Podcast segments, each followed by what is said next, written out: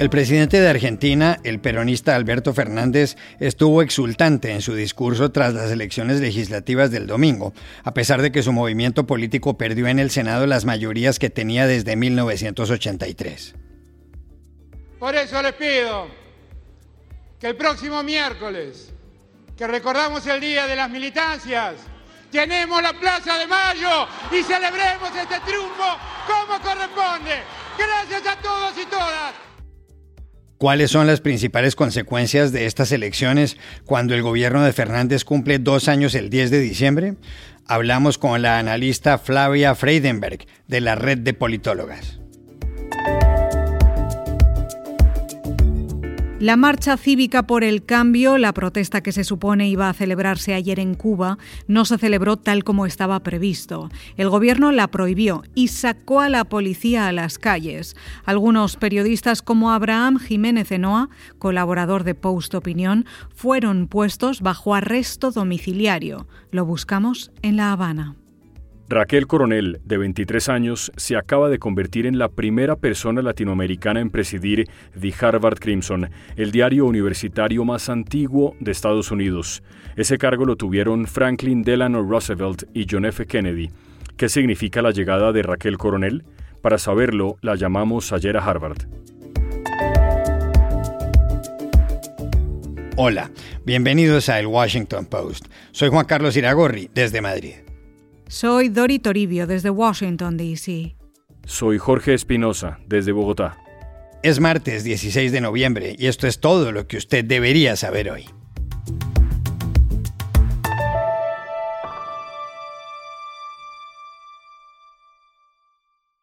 El domingo pasado, Argentina votó en las elecciones legislativas y el resultado afecta sin ninguna duda el rumbo de la presidencia del peronista Alberto Fernández, que el 10 de diciembre cumple dos años en la Casa Rosada.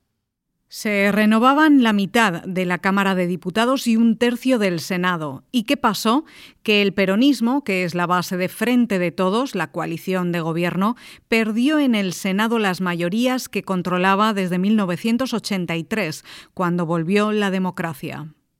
Así es, Dori. Ahora tendrá 35 de los 72 escaños en el Senado, una Cámara que preside la vicepresidenta Cristina Fernández de Kirchner. Para nadie es un secreto que entre ella y Alberto Fernández hay diferencias. Aunque el presidente habló de triunfo, y si bien el Frente de Todos sigue siendo la primera minoría en la Cámara de Diputados, también se refirió a la forma como podría relacionarse en adelante con otras fuerzas políticas. Estoy convencido de que desde el respeto profundo a la expresión del pueblo en las urnas se abre una etapa nueva para nuestro país. Un futuro cuya construcción tenga como ejes centrales la recuperación económica, el fortalecimiento de los ingresos, la reducción de la inflación y la creación de empleo, todo ello en el marco de un diálogo constructivo no se sabe si el Frente de Todos dialogará con Juntos por el Cambio, la principal coalición opositora. Lo que está claro es que la ultraderecha, que hizo su entrada por primera vez a la Cámara de Diputados de la mano de Javier Milei, no quiere hablar, según dijo él mismo. Si te llaman, eh, ¿participarías de ese diálogo? No, yo no dialogo con inmorales. Uno de los asuntos más importantes que debe resolver ahora el gobierno es la forma de pago de los 43 mil millones de dólares que en 2018 le prestó el Fondo Monetario Internacional. En principio, esa suma debe cancelarse entre 2022 y 2024. Pero, ¿cuáles son las principales consecuencias de las elecciones del domingo en Argentina? Se lo preguntamos ayer a Flavia Freidenberg, investigadora de la Universidad Nacional Autónoma de México, la UNAM, e integrante de la red de politólogas. Mire, yo creo que estas elecciones tienen principalmente dos consecuencias. La primera es que ha quedado gravemente cuestionado el liderazgo del presidente Alberto Fernández, lo cual tendrá efectos significativos en las relaciones del Ejecutivo con el Legislativo. No hay que olvidar que el movimiento que lo llevó al poder eh, hace unos años, a Fernández, está encabezado por su vicepresidenta Cristina Kirchner, que a su vez es la presidenta del Senado, donde han perdido las mayorías. La segunda gran consecuencia de estas elecciones eh, está relacionada con la renegociación del crédito con el Fondo Monetario Internacional, un asunto que es muy importante para las finanzas argentinas y también para la gobernabilidad democrática del país. Por ello, Alberto Fernández necesitará no solo el respaldo del peronismo en el Congreso, sino también eh, una mayoría más amplia, ¿no? vinculada a los otros sectores de la oposición. De ahí que el gran problema que, que va a haber en las próximas semanas y meses tiene que ver con la gobernabilidad del sistema democrático.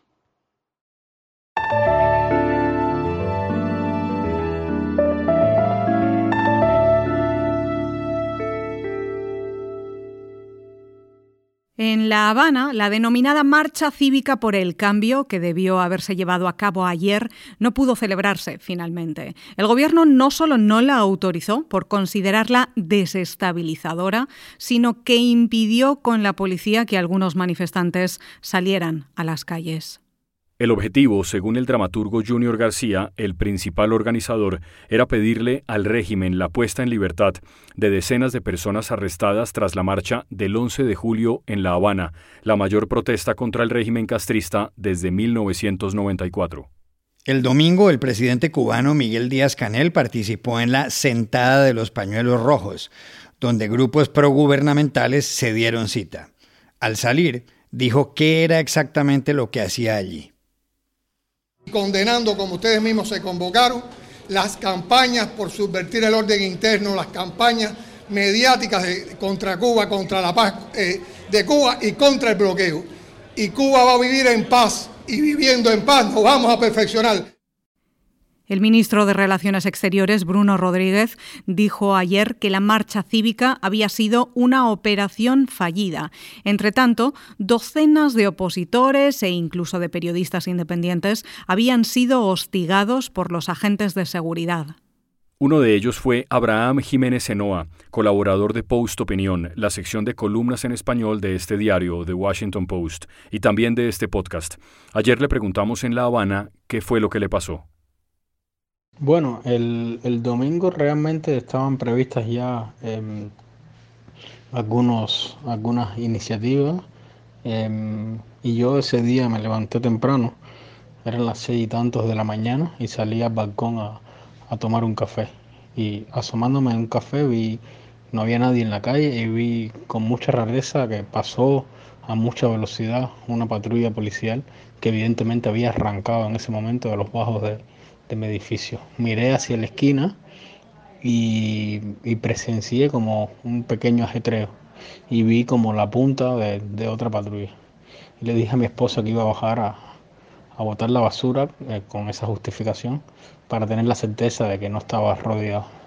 Y una vez puse un pie eh, fuera del edificio, me invistieron varios agentes em, vestidos de civil de la Seguridad del Estado que se identificaron como miembros del Ministerio del Interior, me enseñaron su carnet y atrás venían eh, varios policías. Eh, me dijeron que eh, arbitrariamente tenía que subir a la casa y que si no lo hacía me iban a llevar a, un calabozo, a una cárcel y que tenía que estar en mi casa. Yo le pregunté que cuál era el, el argumento, la justificación, no me dieron ninguno y me dijeron, si no subes, te vamos a llevar.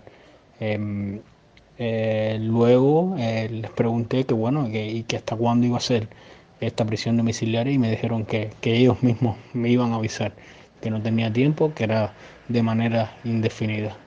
Y nada, em, eso fue el sábado, en las primeras horas del, día y ya hoy lunes sigo, miento, fue domingo y hoy lunes, día de la protesta, sigo en esta misma condición. Eh, em, sigo sitiado.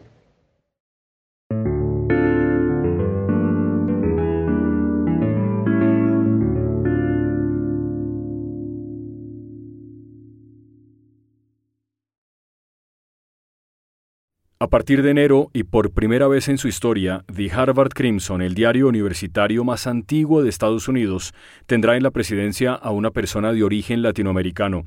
Se trata de Raquel Coronel Uribe, una colombiana de 23 años.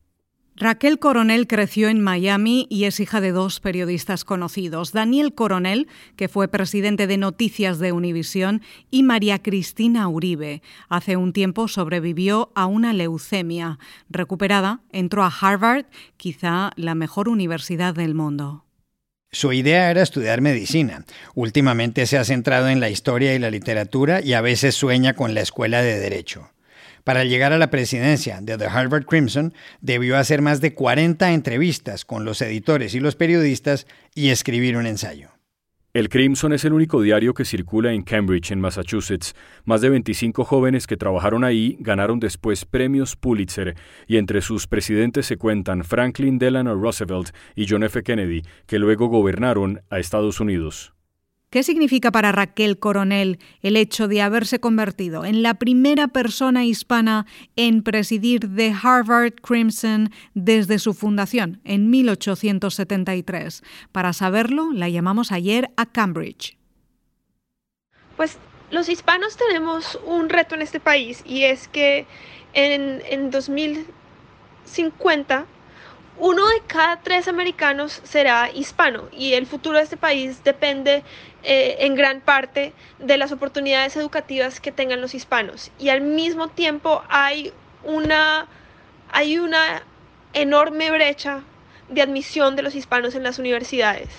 Em, por ejemplo, el censo de Estados Unidos dice que el 18% de la población de Estados Unidos es hispana, pero en universidades como estas menos del 12% de estudiantes son hispanos. Y esta baja representatividad también se ve en la composición de las salas de redacción, no solo en, no solo eh, a un nivel nacional, sino también a un nivel universitario. Eh, en el Crimson estamos mejorando y, hemos tratado de... Em, y, hemos logrado tener a, más periodistas hispanos, pero aún falta, falta mucho por hacer. Y, es elocuente que esta vaya a ser la primera vez en 148 años de historia que una persona hispana vaya a estar al frente del periódico. También le preguntamos a Raquel Coronel por los duros momentos que le hizo vivir la leucemia. Cuando yo tenía 16 años, me apareció un morado en la punta de la nariz y mis papás, que estaban algo preocupados, le mandaron una foto a mi abuelo, Carlos Santiago, que, quien es un neurólogo que ejerce en Colombia, un, un doctor maravilloso. Y ahí mismo él sabía que algo andaba mal. Y entonces eh, fuimos a que me hicieran un, cuadro de sangre y fue casi inmediatamente claro que em, tenía alguna forma de leucemia. De ahí eh, fui al hospital de niños en Miami, el Nicholas Children's Hospital, donde conocí al doctor Guillermo de Angulo, eh, quien me salvó la vida y, quien es mi ángel guardián. Y él em, desde ese momento me hizo sentir que todo iba a estar bien, me hizo sentir muy acogida y muy segura. Y, gracias a él, pues casi dos años después pude sonar la campana que suenan los sobrevivientes de cáncer cuando, em, cuando terminan su tratamiento y, aquí estoy hoy. Y haber tenido esa experiencia donde uno, em, donde uno tiene que confrontar su propia eh, mortalidad de a, los 16 años me cambió la vida por completo. Eh, me, hizo, me hizo darme cuenta que, que, cada día de verdad es... Em, que cada día es una oportunidad para hacer todo lo que uno quiere hacer, porque, porque en realidad uno tiene los días contados. Eh, y, uno de los consejos que, que me dio mi abuelo, el, el, que, me, el que notó la, la, el morado en mi nariz. Eh, es que la fórmula del éxito es estudiar mucho, trabajar duro y ser buena persona. Y es algo que he tratado de, de hacer y que intento todos los días. Y especialmente después de eh, tener una experiencia con el cáncer. Eh, me, me, me, impulsa a aplicar esa filosofía a mi vida todos los días.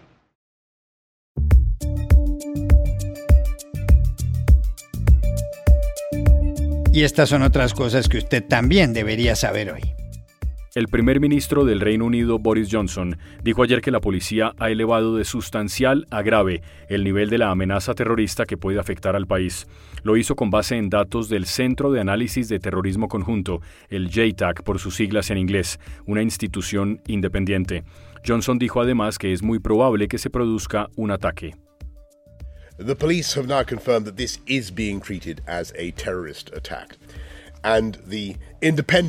Joint Terrorism Analysis Centre, JTAC, are today raising the UK's threat level from substantial to severe, meaning an attack is highly likely.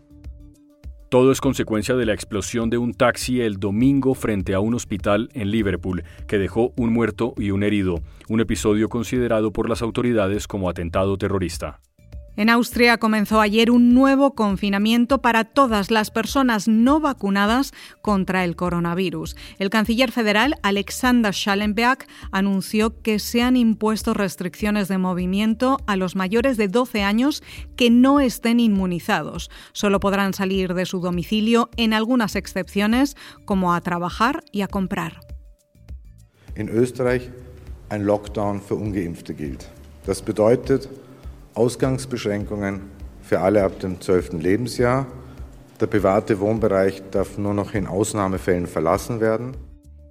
El encierro parcial afecta a dos millones de personas y durará hasta el 24 de noviembre. Las escuelas seguirán abiertas. Solo el 65% de la población está vacunada en Austria. La ciudad egipcia de Asuán enfrenta una emergencia aterradora. Hordas de escorpiones se han tomado calles y viviendas.